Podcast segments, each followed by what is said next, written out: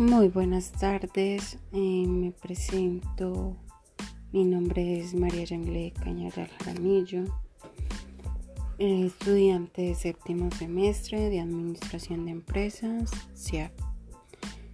En este momento estoy dando cumplimiento al entregable final del tercer corte al profesor Robert Anacona de la materia de desarrollo organizacional con el tema del proceso de cambio.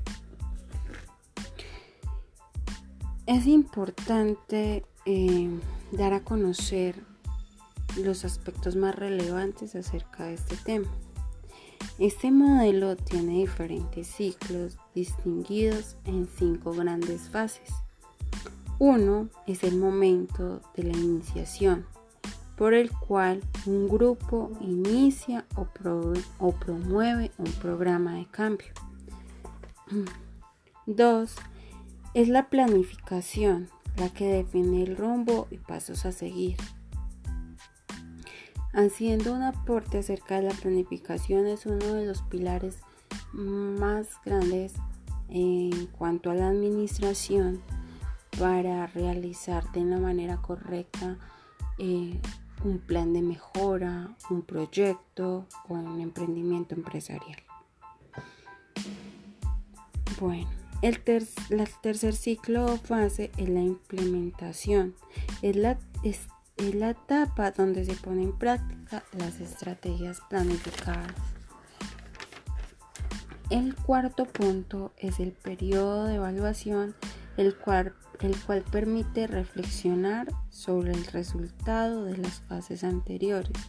Como, como lo nombramos anteriormente, pues eh, es el periodo evaluativo, donde podemos identificar las valencias y fortalezas del proceso y qué debemos fortalecer y mejorar con respecto a ello.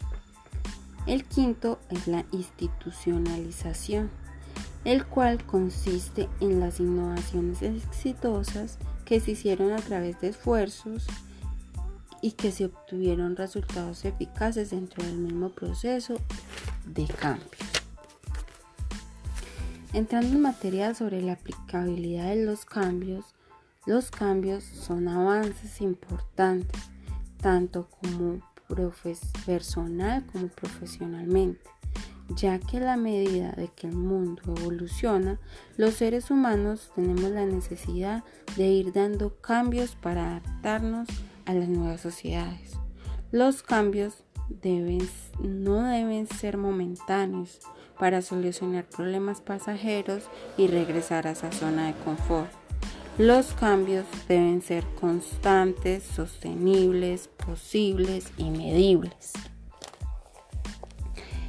La posición del autor frente al tema es que busca la manera de ser claro en cuanto a los cambios.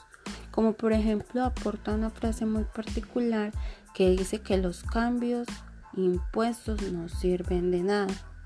El cambio implica el desarrollo de una forma de pensar y actuar que promueve una mejora constante ¿De la mano de qué? Del compromiso, de la motivación, para que todos los implicados comprendan que hay que asumirla, sentirla como propia. En la medida de que los involucrados sean conscientes y estén empapados y enriquecidos del tema, los cambios van a ser positivos. Es importante resaltar que en la actualidad las empresas e instituciones y todas las entidades em, que generan procesos deben haber cambios. Las empresas que se quedan rezagadas en el tiempo, que no avanzan, que no evolucionan, son empresas que tienden a desaparecer.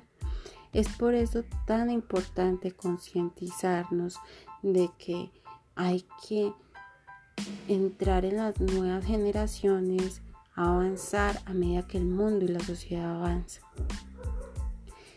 Em, este es el tema y la, y, la conclusión final es seguir avanzando, estudiando, capacitándose, eh, indagando sobre las nuevas formas, las nuevas tecnologías, las nuevas metodologías para ir implementándolo en cada paso que demos en nuestra sociedad, en nuestras vidas y en nuestras empresas.